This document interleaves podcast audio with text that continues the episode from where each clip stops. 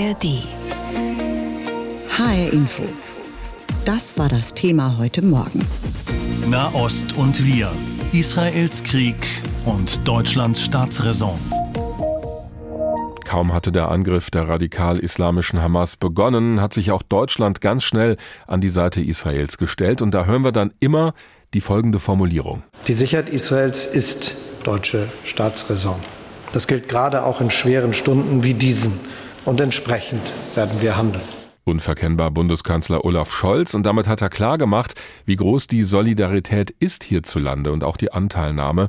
Insgesamt sind bei den Angriffen der Hamas mehr als 1000 israelische Soldaten und Zivilisten umgebracht worden. Das sind die aktuellen Zahlen. Viele weitere wurden verletzt oder entführt und jetzt bei den Vergeltungsangriffen der israelischen Armee sterben auch wieder Menschen. Das wird natürlich hier in Deutschland aufmerksam verfolgt auch von der Bundesregierung. Nina Amin ist unsere Hauptstadtkorrespondentin in Berlin. Weil dieser Begriff Staatsräson so oft fällt in diesen Tagen, was genau ist denn damit gemeint?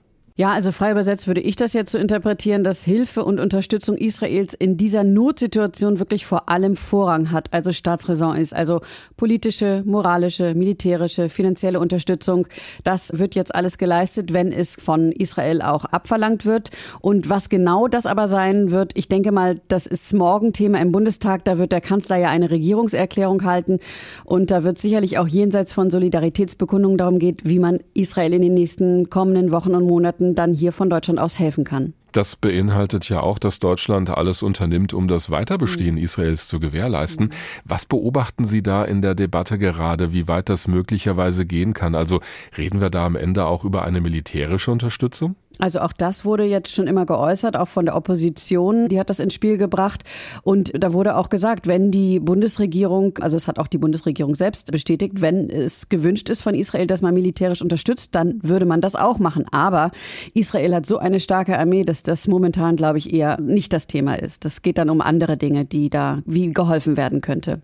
Und die andere Frage ist ja, wie es mit den Hilfsprogrammen für die Palästinensergebiete weitergehen soll. Gerade Deutschland ist da ja sehr aktiv, auch immer gewesen in der Vergangenheit. Wie ist da der Stand der Debatte? Ja, da hat sich gestern die Außenministerin Annalena Baerbock an den Tagesthemen nochmal zu geäußert. Da hat sie betont auch nochmal, dass die Sicherheit Israels deutsche Staatsräson sei, aber gleichzeitig plädierte sie dafür, dass die humanitäre Hilfe für die Palästinenser, dass man die aufrechterhalten muss, insbesondere die Versorgung mit Lebensmitteln und Wasser. Also sie sagte wörtlich, auch wenn das Herz brennt, dann müsse man jetzt einen kühlen Kopf bewahren, denn andernfalls würden die Terroristen wiederum diese Not der Menschen einfach für sich nutzen.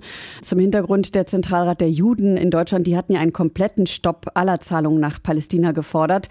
Aber es ist so, dass das Auswärtige Amt jährlich 72 Millionen für die humanitäre Hilfe in Palästina bereitstellt und mehr als zwei Millionen Menschen sind auch nach UN-Angaben wirklich von Nahrungsmittelspenden und Verteilung dort abhängig. Und die Außenministerin hat gestern einfach nochmal versichert, es fließt kein Geld an die Hamas und nicht an die palästinensische Autonomiebehörde. Aber man werde jetzt auf Wunsch von Israel nochmal alles überprüfen, damit wirklich nichts in die falschen Kanäle fließt. Aber angenommen, diese Zahlungen würden wirklich komplett eingestellt werden in Zukunft, müsste sich Deutschland dann nicht den Vorwurf gefallen lassen, dass man auch ja die ganz normale Bevölkerung dort im Stich lässt. Ja, und ich denke, diese Debatte wird jetzt einfach auch immer mehr Fahrt aufnehmen, weil wir werden jetzt immer mehr die Bilder sehen nach den Angriffen, die Rückangriffen sozusagen von Israel auf den Gazastreifen und die werden nicht schön sein. Und es ist jetzt komplett abgeriegelt, der Gazastreifen. Das heißt, das wird jetzt sehr, sehr schwierig für die zivile Bevölkerung dort. Das hören wir ja auch schon. Also von daher denke ich, wird das natürlich immer ein Thema sein. Deswegen ist gerade die Linie, die humanitäre Hilfe aufrechtzuerhalten, alle alle anderen Entwicklungsprojekte, die, da sind die Gelder jetzt gestoppt. Da wird jetzt erstmal geguckt, ah, gehen diese Projekte, die beispielsweise für die Berufsausbildung von jungen Leuten geplant ist, ist das wirklich alles so, dass das in die richtigen Kanäle fließt und erst dann wird das auch wieder aufgenommen. Jetzt sind ja in Israel auch aktuell Touristen oder auch Schülergruppen aus Deutschland, die sind von diesem Angriff der Hamas natürlich auch überrascht worden. Wissen wir denn, wie es denen geht und wie schnell die jetzt nach Hause geholt werden sollen? Also da gibt es ja verschiedene Berichte. Ich glaube, einige konnten inzwischen auch das Land verlassen verlassen. Aber es gibt jetzt auch seit gestern Abend die Ankündigung, dass am Donnerstag und am Freitag die Lufthansa mit mehreren Sonderflügen Deutsche aus Israel ausfliegen will. Das hat das Auswärtige Amt am Abend gesagt. Es sollen wohl vier Flüge am Tag sein. Und da ist es so, es gibt eine Krisenvorsorgeliste namens Elefant vom Auswärtigen Amt. Und wer sich dort eingetragen hat, der soll ab heute auch informiert werden, wie man genau diese Tickets für diese Sonderflüge buchen kann. Und das werden dann sicherlich auch die Lehrer oder Betreuerinnen von diesen Schulklassen machen. Die sind da sicherlich auf diesen Listen. Ansonsten sagt das Auswärtige Amt, alle, die ausreisen wollen, alle deutschen Staatsangehörigen sollen sich jetzt in diese Liste eintragen, weil das sind sehr, sehr viele, vermutet das Auswärtige Amt, damit das organisiert werden kann, damit die ausgeflogen werden. Deutschland steht an der Seite Israels. Das hat die Bundesregierung immer wieder klargemacht in den vergangenen Tagen, auch weil die Bilder und Nachrichten aus dem Nahen Osten so schockierend sind. Deswegen schauen wir auch heute wieder direkt nach Israel. Die Armee dort gehört ja zu den modernsten der Welt. Vor allem die Raketenabwehrsysteme sind besonders weit entwickelt, weil es immer wieder Angriffe gibt, zum Beispiel aus dem Gazastreifen. Was am Samstagmorgen passiert ist, das hat Israel aber vollkommen überrascht. Viele haben gedacht, dass sowas nie passieren könnte, aber es ist nun mal so. Terrorkommandos der Hamas sind ins Land gestürmt und haben hunderte Menschen erschossen, dazu Raketenangriffe, wie sie Israel in dieser Form noch nie erlebt hat. Die Armee des Landes führt inzwischen Vergeltungsangriffe durch auf die radikal-islamische Hamas. Viele Menschen versuchen jetzt, die Armee irgendwie zu unterstützen, so gut das eben geht. Der Karton ist fest zugeklebt, darin gut 20 Portionen Essen, frisch zubereitet, abgefüllt in Plastikschalen. Doch das ist nur ein kleiner Teil des Angebots.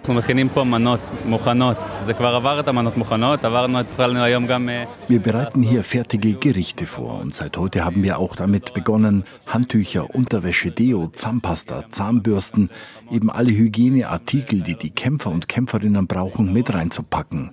Wir schicken das Essen jeden, der darum bittet oder der es braucht.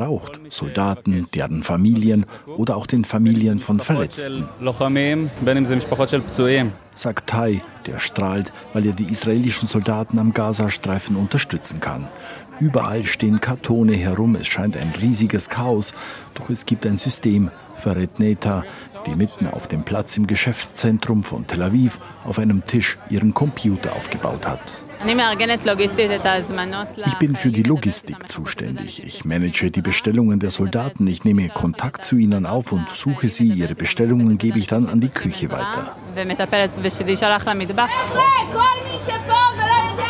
Jana stellt sich auf eine kleine Mauer und versucht lautstark Ordnung in das scheinbare Chaos zu bringen. Immer mehr Leute kommen und bringen Spenden, die ebenfalls an die Soldaten an der Front gehen sollen. Es gibt unglaublich viele Spenden und wenn etwas fehlt, bringen sie es mitten am Tag. Heute früh fehlten uns einige Helfer.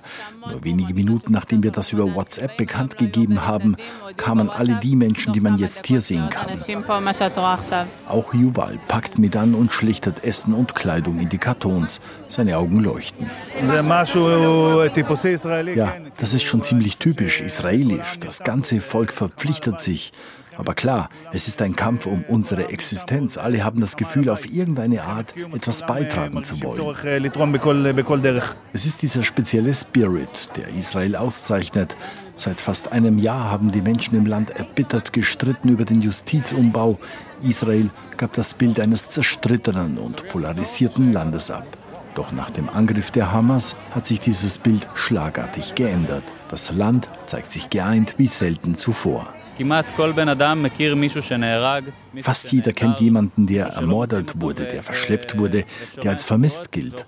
Der persönliche Hintergrund, die Motivation, die jeden hierher bringt, um freiwillig zu helfen, ist die persönliche Geschichte von uns allen, des Volkes, des Staates Israel. Eine Reportage unseres Korrespondenten Julio Segador über die Solidarität in Israel mit der Armee. Als Israel am Samstag regelrecht überrannt wurde von den Terrorkommandos der Hamas, da gab es schnell viel Solidarität hier bei uns in Deutschland mit den Menschen in Israel. Das war auch auf den Straßen zu beobachten, wo die Leute das einfach spontan gezeigt haben. Es gab und gibt aber auch die andere Seite, Demonstrationen für die Palästinenser und auch ganz offen Unterstützung für die Hamas. Jetzt haben wir zwar Meinungs- und Versammlungsfreiheit in Deutschland, aber offene Sympathie Für so eine Terrororganisation, das geht gar nicht, sagt Bundesinnenministerin Nancy Faeser. Die hat schon klar gemacht, dass so etwas nicht einfach hingenommen werden soll. Sie hat die Polizei und die Sicherheitskräfte in den Bundesländern aufgefordert, konsequent vorzugehen, und zwar gegen alle Demonstrationen und Versammlungen, bei denen die Taten der Hamas gefeiert werden. Trotzdem hat es solche Demonstrationen schon gegeben, zum Beispiel am Montag dieser Woche in Duisburg. Laut geht es zu an diesem Abend im Duisburger Stadtteil Hochfeld. Einem Stadtteil, der geprägt ist von hoher Arbeitslosigkeit und Armut. Über die Hälfte aller Einwohner haben einen Migrationshintergrund. Als sich die ersten Demonstranten auf einem zentralen Platz sammeln, werden sie gleich umringt von einer Hundertschaft der Polizei und zahlreichen Einsatzwagen.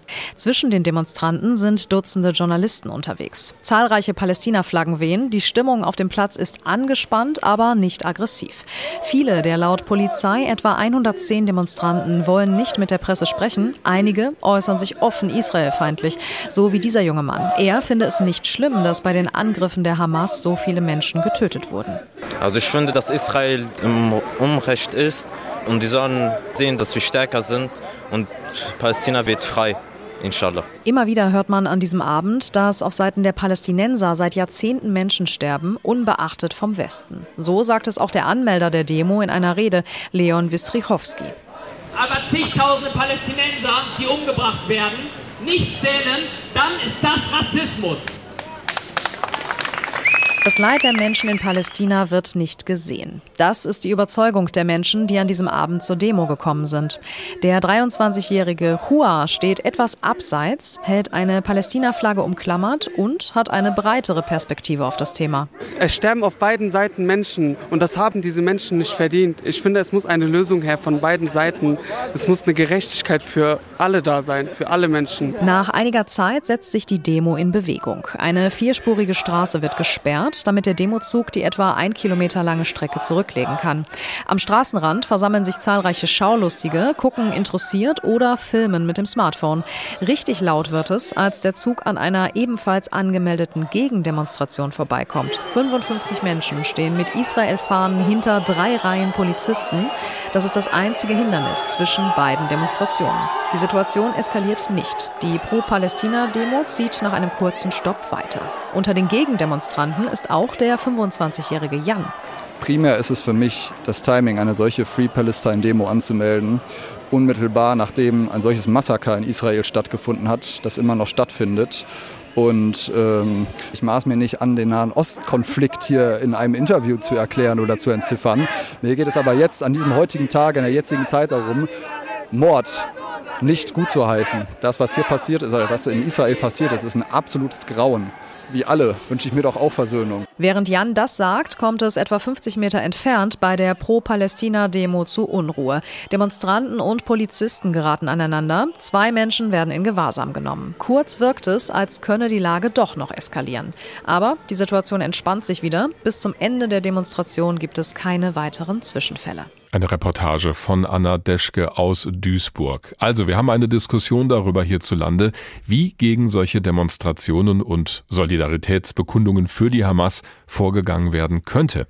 Bundesinnenministerin Nancy Faeser will zumindest, dass da schneller eingeschritten wird. Sie sagt aber auch, härtere Gesetze, die brauchen wir dafür nicht. Unser Rechtsstaat habe schon die Instrumente, so hat sie das genannt, um gegen Unterstützer von Terrororganisationen wie der Hamas vorzugehen. Welche Instrumente das sind, darüber klärt uns Max Bauer auf aus der ARD Rechtsredaktion in Karlsruhe. Er erklärt, wann sich denn Hamas-Demonstranten strafbar machen. Direkt nach den Terrorangriffen der Hamas in Israel, da gab es ja Menschen, die öffentlich die Angriffe gefeiert haben. Und es gibt deswegen auch schon Strafanzeigen. Voraussetzungen für eine Strafbarkeit sind, jemand muss öffentlich Straftaten billigen, also zum Beispiel Mord, Totschlag, Vergewaltigung oder Geiselnahme, und sein Verhalten muss auch geeignet sein, den öffentlichen Frieden zu stören.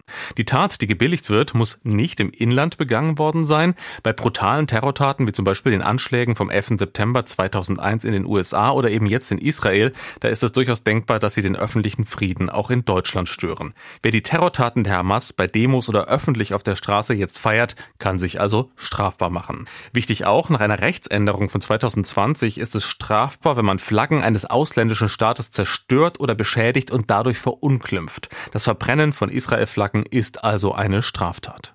Jetzt könnten allerdings nicht nur Demonstrationen für die Hamas verboten werden, sondern auch Vereine und Organisationen, die die Hamas unterstützen hierzulande. In Berlin, da prüft die Polizei ja schon das Verbot von angekündigten Pro-Palästina-Demos. Allgemein sind die Voraussetzungen für ein Verbot von Demonstrationen aber sehr hoch. Auch das Bundesverfassungsgericht hat das oft betont. Das Verbot einer Versammlung ist immer das letzte Mittel. Und vor einem Verbot muss die Polizei genau prüfen, ob sie nicht zum Beispiel mit bestimmten Auflagen verhindern kann, dass es bei einer Demo zu Straftaten kommt. Oder ob sie die Versammlung erst einmal eben stattfinden lässt und dann im Notfall erst auflöst. Auf jeden Fall muss die Polizei eine Gefahrenprognose erstellen. Und wichtig bei dieser Prüfung ist die Frage, kam es in der Vergangenheit bei ähnlichen Demos schon zu Vorfällen, die ein Verbot rechtfertigen können. In Berlin ist das ja durchaus so. Erst im April wurde eine Kundgebung verboten. Ausrufe wie bombardiert Tel Aviv oder Transparente mit der Aufschrift Juden ist gleich Kindermörder sind Straftaten und eine erhebliche Störung des öffentlichen Friedens, so damals die Gerichte, die das Verbot der Demo damals bestätigt haben.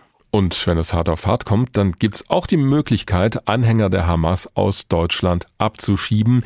Das geht allerdings nur unter bestimmten Voraussetzungen. Es gibt ja da zum Beispiel die Gruppierung Samidun Deutschland. Die hat in Berlin schon mehrfach zu Demos aufgerufen, bei denen es dann zu antisemitischen Parolen und Ausschreitungen gekommen ist, also zu Straftaten. Und diese Gruppe war 2021 von der israelischen Regierung als Terrororganisation eingestuft worden. Der Bezirksbürgermeister von Neukölln, der hat jetzt ein Verbot der radikalen Gruppe gefordert. So ein Vereinsverbot ist möglich und im Grundgesetz auch ausdrücklich vorgesehen bei Vereinigungen, die strafbare Zwecke verfolgen oder sich gegen unsere Verfassung richten. Zuständig für ein Verbot von Pro-Hamas-Vereinen wäre Bundesinnenministerin Nancy Faeser. Ein Vereinsverbot, das hat aber gleichfalls hohe Hürden, denn Vereine können sich auf die Vereinigungsfreiheit berufen und die ist ein Grundrecht. Ein Verbot muss sich außerdem auf das gesamte Verhalten eines Vereins stützen, also strafbare und verfassungsfeindliche Handlungen einzelner Mitglieder reichen für ein Verbot nicht aus. HR Info, das Thema. Diesen Podcast finden Sie auch in der ARD Audiothek.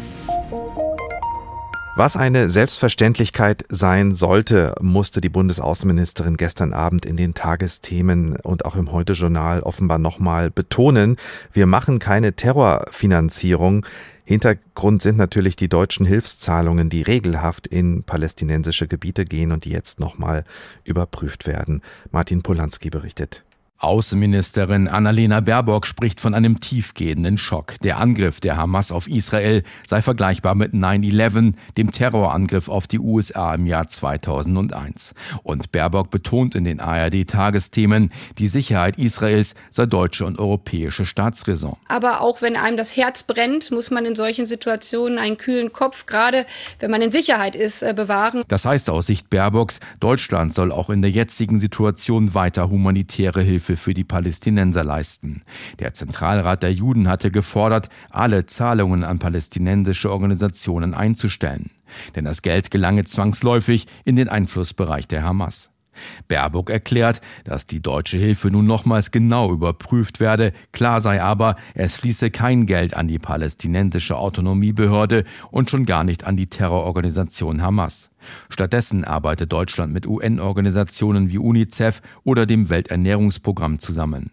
Darüber sei sie auch in Gesprächen mit dem Zentralrat und dem israelischen Außenminister. Wichtig ist nur mir und auch der Bundesregierung, äh, und so verstehe ich auch die demokratischen Parteien im Deutschen Bundestag, dass wir die Lebensmittelversorgung, die Wasserversorgung, also die humanitäre Hilfe jetzt an die zwei Millionen Palästinenser, die darauf angewiesen sind, nicht einstellen, weil auch das benutzen ja die Terroristen, das Spiel mit äh, der Not, dem Leid äh, der normalen Bevölkerung in den palästinensischen Gebieten. Und das ist ja nicht nur Gaza, Gaza, sondern das ist ja gerade auch das Westjordanland. Und deswegen ist es wichtig, dass wir diese Lebensmittelversorgung weiter aufrechterhalten. Auch Bundeskanzler Scholz und der französische Präsident Macron hatten nach den gemeinsamen Regierungskonsultationen in Hamburg einen Stopp aller humanitären Hilfen an die Palästinenser abgelehnt. Israel hat mit Luftangriffen reagiert, versucht die Schaltzentralen der Hamas im dicht besiedelten Gazastreifen zu treffen, trifft dabei aber auch die zivile Bevölkerung. Die Zahl der Toten steigt auf beiden Seiten weiter. Die israelische Armee spricht von mindestens 1200 Toten auf israelischer Seite seit Samstag. Im Gazastreifen geht man von mindestens 900 Todesopfern aus. Die Bundesregierung steht fest an der Seite Israels, ist aus Berlin zu hören. Was folgt daraus? Ich habe darüber gesprochen mit Bettina Meyer, einer unserer Korrespondentinnen in Tel Aviv. Die Sicherheit Israels ist deutsche Staatsräson. Der Satz wird im Moment ständig wiederholt. Aber wie sieht das aus israelischer Perspektive aus? Was erwartet Israel da konkret von Berlin? Ja, also Israel sieht natürlich Deutschland als einen starken Verbündeten, einen der wichtigsten Verbündeten natürlich auch neben den USA. Und klar hat Israel in der gesamten internationalen Gemeinschaft um Unterstützung gebeten, um Zusammenhalt und Verständnis auch für die Situation. Und konkrete Forderungen habe ich so nicht gehört, aber Israel ist sich bewusst und auch Benjamin Netanyahu ist sich bewusst, dass er da Deutschland auf jeden Fall auf seiner Seite haben wird. Allerdings muss man auch sagen, die Situation ist so auch noch nie da gewesen. Also es ist ein unglaubliches Ausmaß an Gewalt auf beiden Seiten mit vielen, vielen Opfern und Toten. Und ähm, ich glaube, jeder in der Welt ist momentan wirklich erschrocken über diese Art von Gewalt. Es sollen sich ja noch viele Deutsche in Israel aufhalten, auch viele Jugendgruppen. Wie steht es um ihre Sicherheit beziehungsweise um die Ausreisebemühungen? Das kommt immer ganz darauf an, wo man sich gerade aufhält. Ich habe von einer Gruppe aus Leipzig gehört, einer Theatergruppe, die sich in einem Ort nördlich von Tel Aviv in Herzliya aufgehalten hat. Da ist man momentan noch relativ äh, sicher. Also das weiß ich, weil ich dort lebe. Aber sicher gibt es dort auch immer Raketenalarm. Man muss dann schon auch den Bunker aufsuchen, möchte vielleicht auch nicht bleiben unter diesen Umständen. Andere Deutsche, ich weiß von der deutschen Community in Tel Aviv, die noch mehr Beschuss erleben, dass viele von denen ausreisen wollen. Das war jetzt in den letzten Tagen nicht so einfach. Jetzt fängt Deutschland erst an, Hilfsflüge zu organisieren. Es gab bisher ein Angebot, über einen Landweg nach Jordanien auszureisen. Das wollten aber viele nicht machen, verständlicherweise, weil es immer wieder im ganzen Land auch Raketenbeschuss gibt und man hat nur ein paar Sekunden Zeit, um in Deckung zu gehen, wenn man das schafft. Und ähm, das wollten viele nicht riskieren. Und äh, jetzt hoffen eben alle auf diese Flüge, äh, wo man wohl im Laufe des Tages dann hört, wie man die buchen kann. Das ist jetzt noch nicht passiert. Und dann wird es sicherlich einen großen Run auf diese Flüge geben. Andere Airlines haben ihre Flüge gecancelt. Viele, die Flüge gebucht gebucht haben, konnten die nicht wahrnehmen, weil die einfach gestrichen wurden. Jetzt gibt es ja Berichte darüber, dass sich auch Deutsche in Geiselhaft befinden im Gazastreifen. Wie viel weiß man bis jetzt darüber? Ja, wir wissen nicht ganz genau, wie viele es sind. Es gibt so eine Zahl von fünf, aber ich weiß auf jeden Fall von zwei Deutschen, die sich in Geiselhaft befinden, durch die Familien, die uns kontaktiert haben. Also äh, da handelt es sich um eine 22-Jährige aus dem Schwarzwald, wo die Mutter sie auf einem Video erkannt hat, sie auf dem Pickup-Truck gelegen haben, äh, bewusstlos, und die sich also jetzt erhofft, dann Lebenszeichen zu bekommen. Mich hat heute Nacht eine andere Familie aus Israel kontaktiert, die auch eine deutsche Staatsangehörige in der Familie haben, die entführt wurde, zusammen mit ihrem Mann und ihrem dreijährigen Kind. Allerdings konnten wohl der Mann und das Kind sich retten. Die sind aus dem Auto gesprungen und weggelaufen und äh, ist die Flucht gelungen, während eben die 36-Jährige mitgenommen wurde. Sie ist äh, die Enkelin von Holocaust-Überlebenden aus Fürth in Bayern und die Familie hat sich an mich gewandt mit der Hoffnung, das auch öffentlich zu machen, dem Ganzen ein Gesicht zu geben, dass es Menschen sind, die da entführt wurden, dass es furchtbare Schicksale sind und ähm, natürlich auch mit der Hoffnung auf jede Information, die man kriegen kann kann. Hat Berlin denn da direkte Kanäle und Kontaktmöglichkeiten? Kann Berlin da etwas tun oder ist man da völlig abhängig von den israelischen Behörden? Also ich habe keinen Einblick in die Verhandlungen, wenn, sie, wenn es solche gibt. Ähm, das wird doch meistens ja hinter verschlossenen Türen gemacht. Ich bin mir sicher, dass Gespräche laufen. Natürlich zwischen Deutschland und Israel. Auch Israel versucht, äh, mehr Informationen zu bekommen. Gerade was so Verhandlungen mit Geiselnehmern angeht, da ist natürlich hohe Geheimhaltungsstufe. Und äh, wenn es überhaupt Verhandlungen gibt, wir wissen davon einfach nichts und das sicher auch aus gutem Grund.